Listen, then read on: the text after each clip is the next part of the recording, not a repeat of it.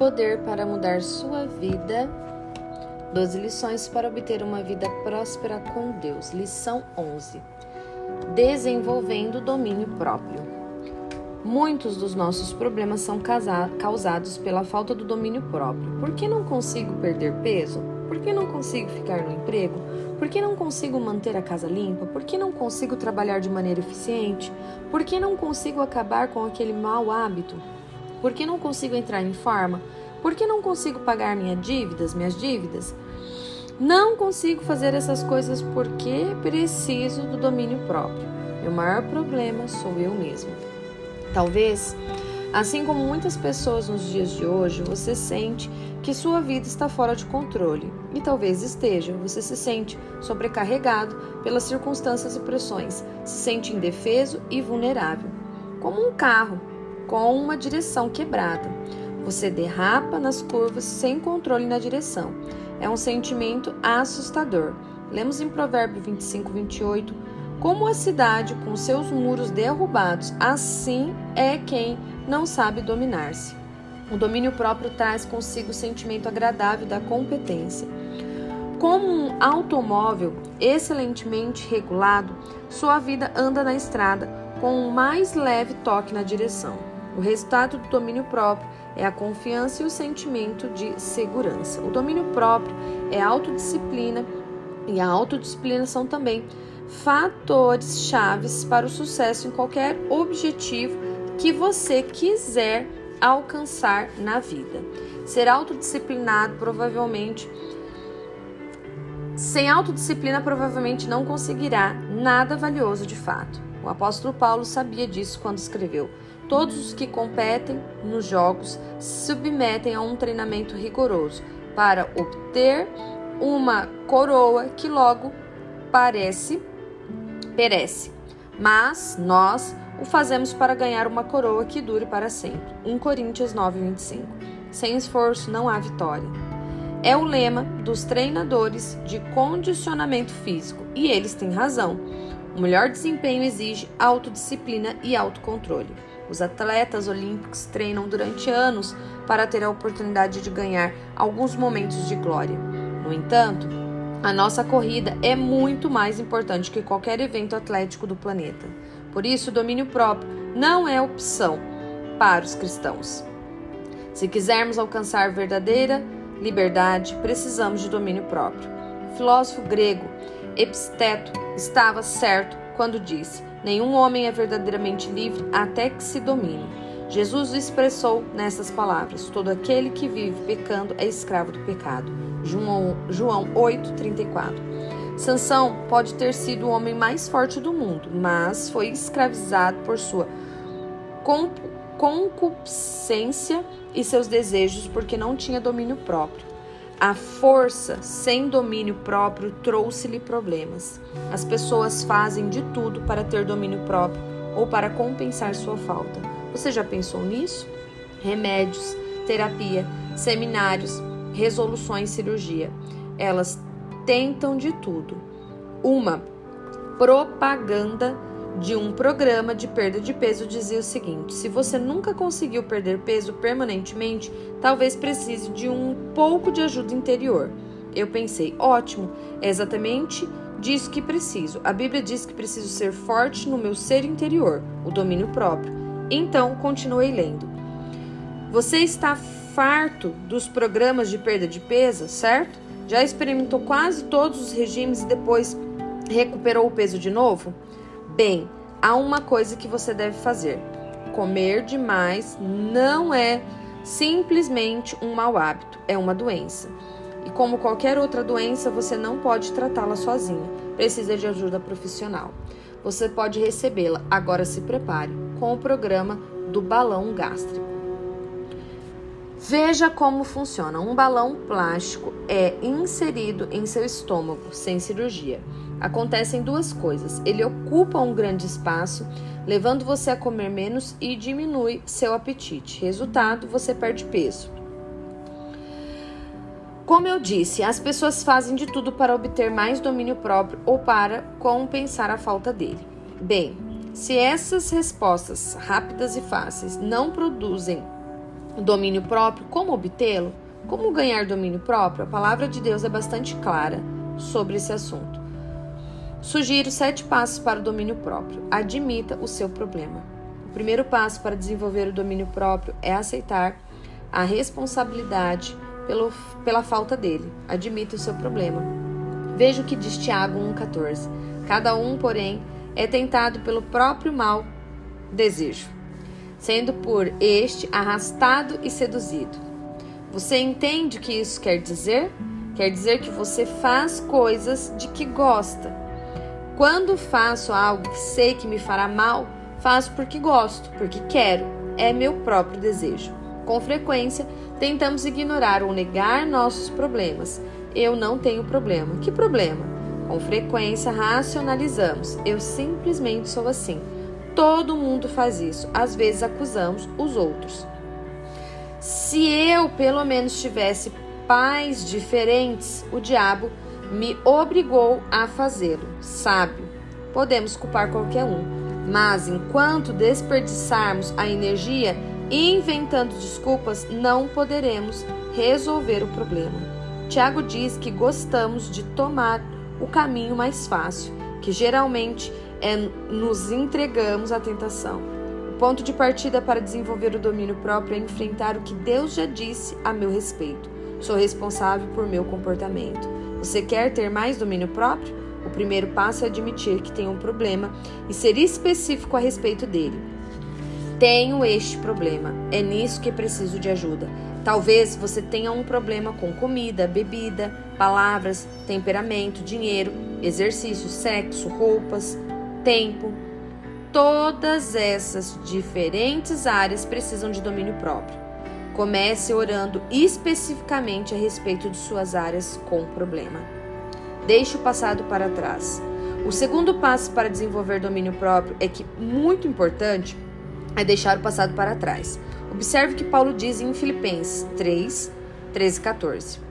Esquecendo-me das coisas que ficaram para trás e avançando para as que estão adiante. Prossigo para o alvo, a fim de ganhar o prêmio.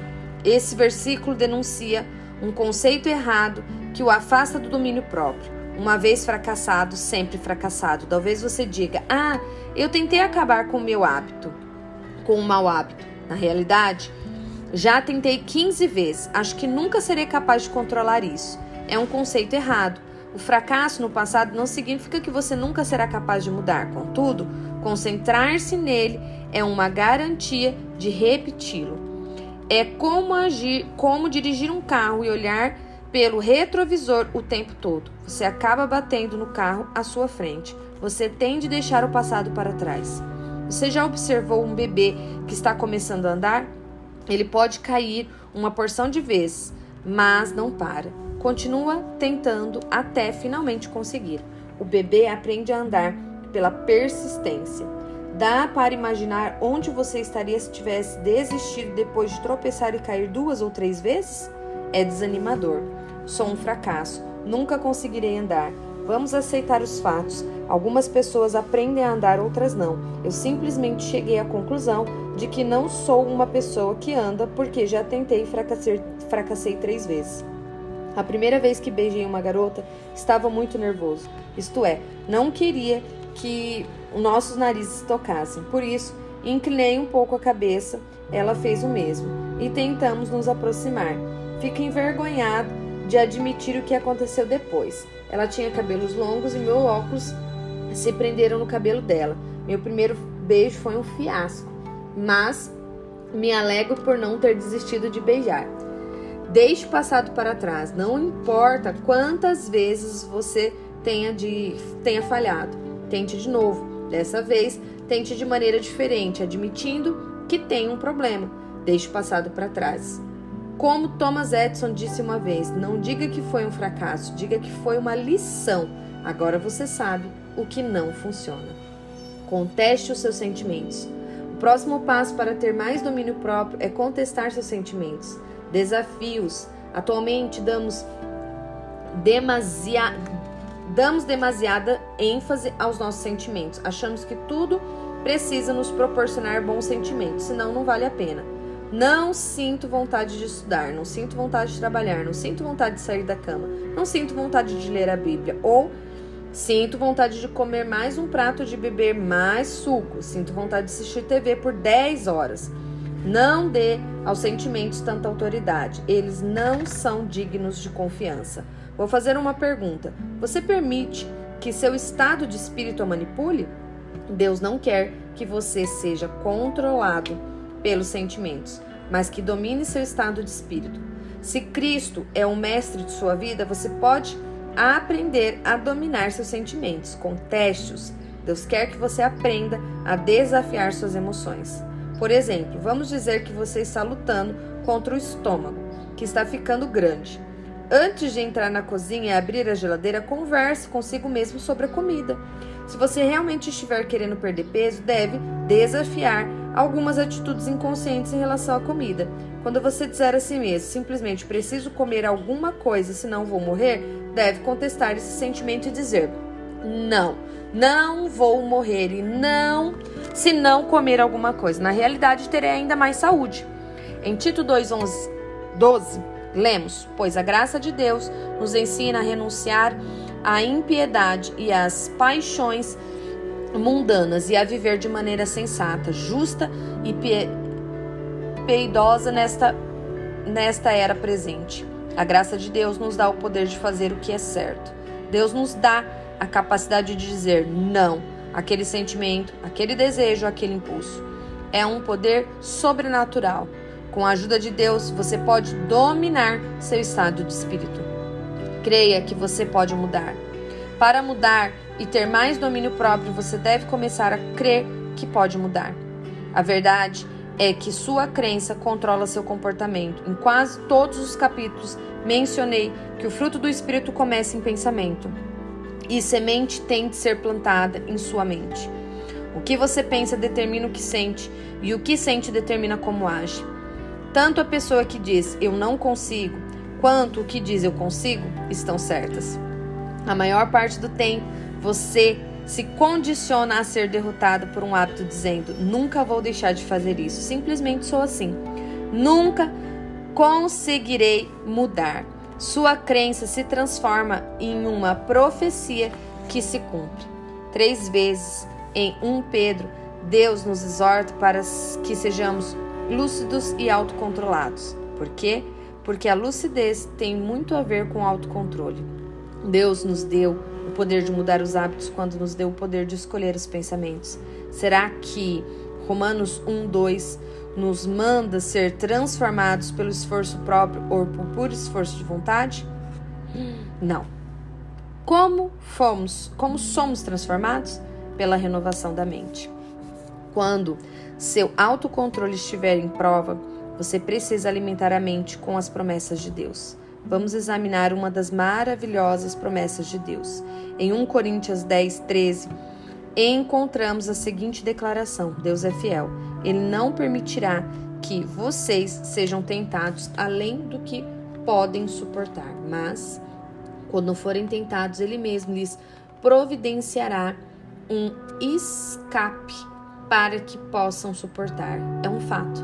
Se você é cristão, não pode nunca dizer a tentação foi, foi forte demais, não aguentei. A Bíblia diz que Deus é fiel. Se você é cristão, ele não permitirá que seja tentado além do que pode suportar.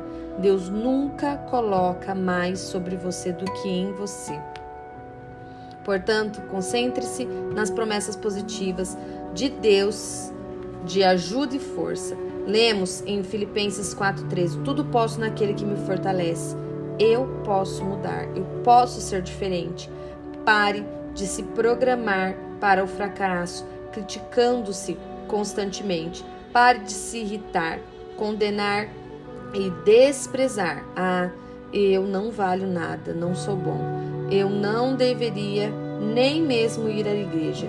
Simplesmente não consigo controlar minha vida. Condenar não resolve, nem para você, nem para os outros. Em vez disso, lembre-se de que Jesus diz: tudo é possível naquele que crê. Marcos 9, 23. Seja responsável. O quinto passo no desenvolvimento do domínio próprio é difícil: prestar contas. Não gostamos, mas precisamos disso desesperadamente. Descubra alguém que possa zelar por você, que ore com você e o encoraje nas áreas em que deseja desenvolver mais domínio próprio. Lemos em Eclesiastes 4:12. Um homem sozinho pode ser vencido, mas dois conseguem defender-se. Esse é o valor do método dos alcoólicos anônimos, o sistema da parceria no qual você é encorajado a telefonar para alguém sempre que sentir o impulso de retornar aos antigos hábitos destrutivos. Gálatas 6:2 diz: Partilhem as dificuldades e problemas uns dos outros, obedecendo dessa forma a ordem do nosso Senhor. Vou sugerir um projeto. Se você estiver querendo seriamente adquirir domínio próprio, procure alguém em sua igreja, fale com ele e diga: Tenho esse problema. Já o confessei a Deus. Quer ser meu parceiro? Uma pessoa a quem posso telefonar quando precisar de apoio e encorajamento? Creio que Deus quer que toda a igreja tenha muitas parceiras nas quais as pessoas sejam responsáveis umas pelas outras relacionamentos em que as pessoas se ajudem e se encorajem no Senhor. Prestar contas a alguém é difícil, mas funciona. O que você deve buscar em um parceiro? Diversas coisas. Primeiro, homens devem ter homens como parceiros, mulheres, mulheres. Quando duas pessoas partilham suas lutas, um elo natural se cria e desenvolve intimamente. Não coloque outra tentação no seu caminho, partilhando problemas pessoais com alguém do sexo oposto.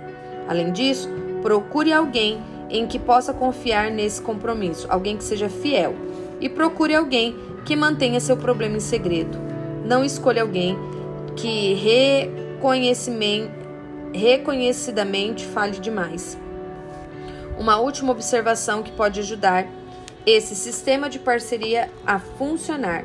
Diga ao seu parceiro: que ele tem permissão para questioná-lo, de vez em quando. Dele o direito a perguntar: Como você. Como vai indo com o seu problema? Saber que alguém lhe perguntará sobre seu problema é mais um incentivo para não cair em tentação. Esse pode ser o estímulo que faltava para fazê-lo tomar a, o rumo da vitória no caminho do domínio próprio.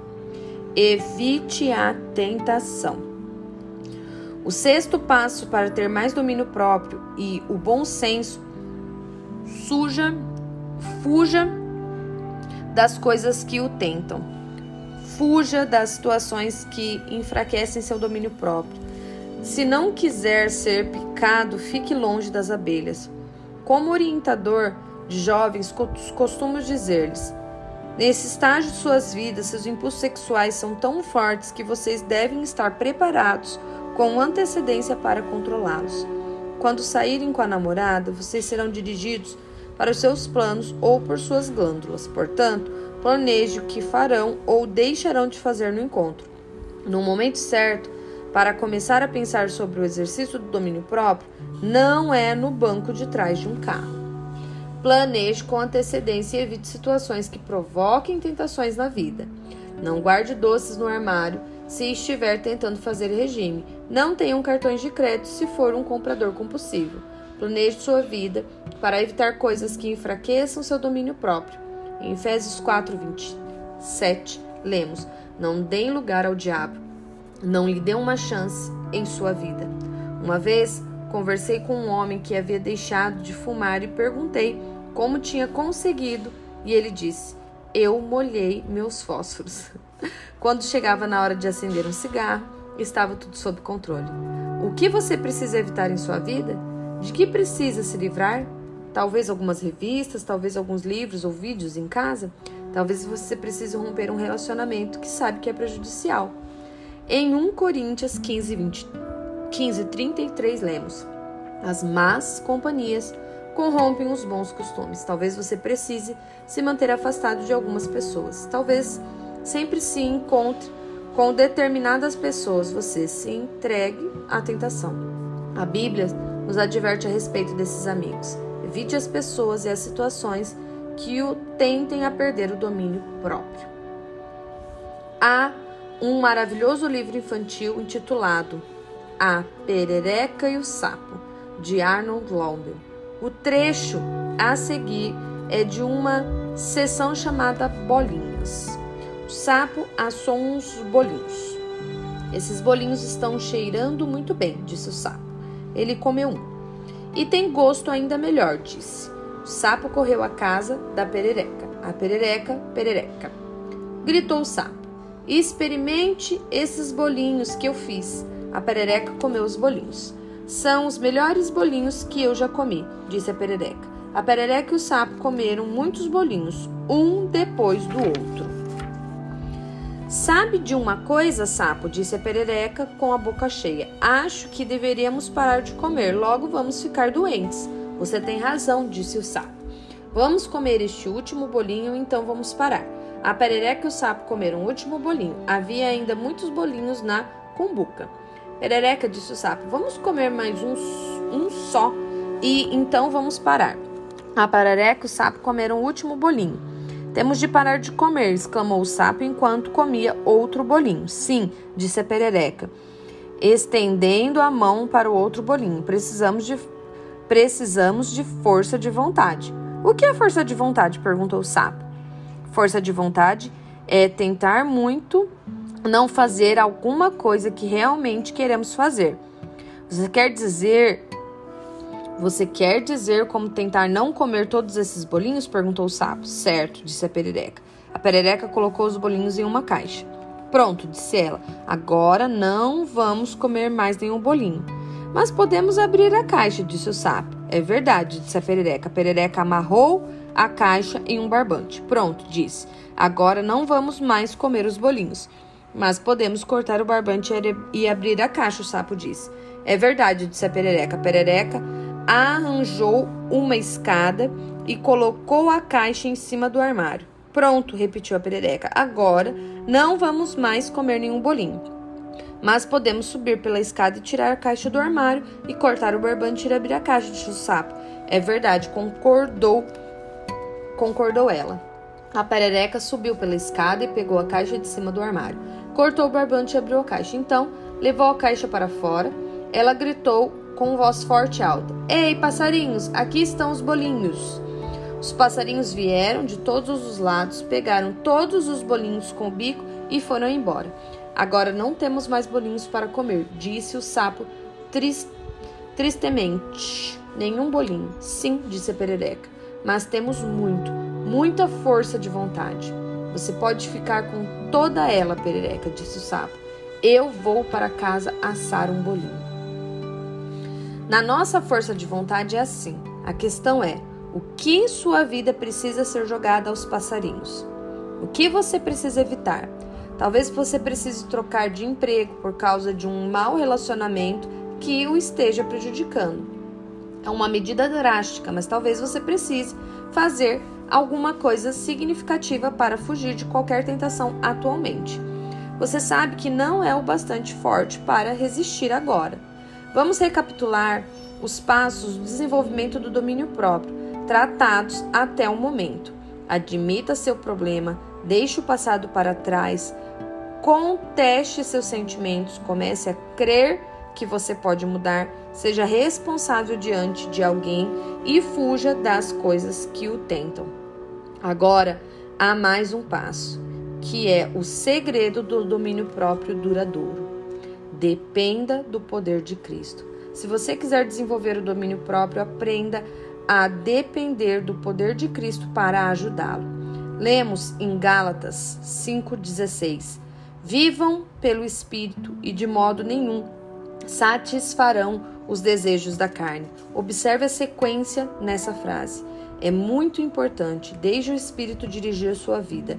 Essa é a primeira parte, e você não satisfará os desejos da natureza humana. Observe a passagem, não diz que você não terá esses desejos. As pessoas cheias do espírito ainda vão ter os desejos da carne. Ela diz simplesmente que você não os satisfará mais. Geralmente entendemos a sequência ao contrário. O que costumamos dizer é: não sou suficientemente bom para ter o Espírito de Deus em minha vida. Não sou digno de que ele me dirija. Minha vida é uma bagunça. Quando me acertar, quando mantiver minha vida sob controle, então irei a Deus e realmente viverei para Ele. Então, vou deixar que o Espírito Santo controle minha vida depois que resolver tudo. Deus diz: não, essa não é a sequência. Ele não diz: resolva tudo e então ajudarei você. Antes, Deus diz: deixe-me entrar em sua vida, deixe o meu Espírito Santo controlá-lo, enquanto você ainda estiver lutando contra aquele problema. Vou ajudá-lo a mudar. A sequência faz uma incrível diferença. O que você pensaria se eu dissesse: primeiro vou sarar e depois vou consultar o médico? Você diria que fiquei louco. É uma ideia ridícula, como estou me sentindo melhor, por isso vou tomar o remédio. É absurdo, mas ouço pessoas dizendo coisas parecidas o tempo todo. Sabe, Rick, vou vencer este mal, mau hábito e começar a frequentar a igreja.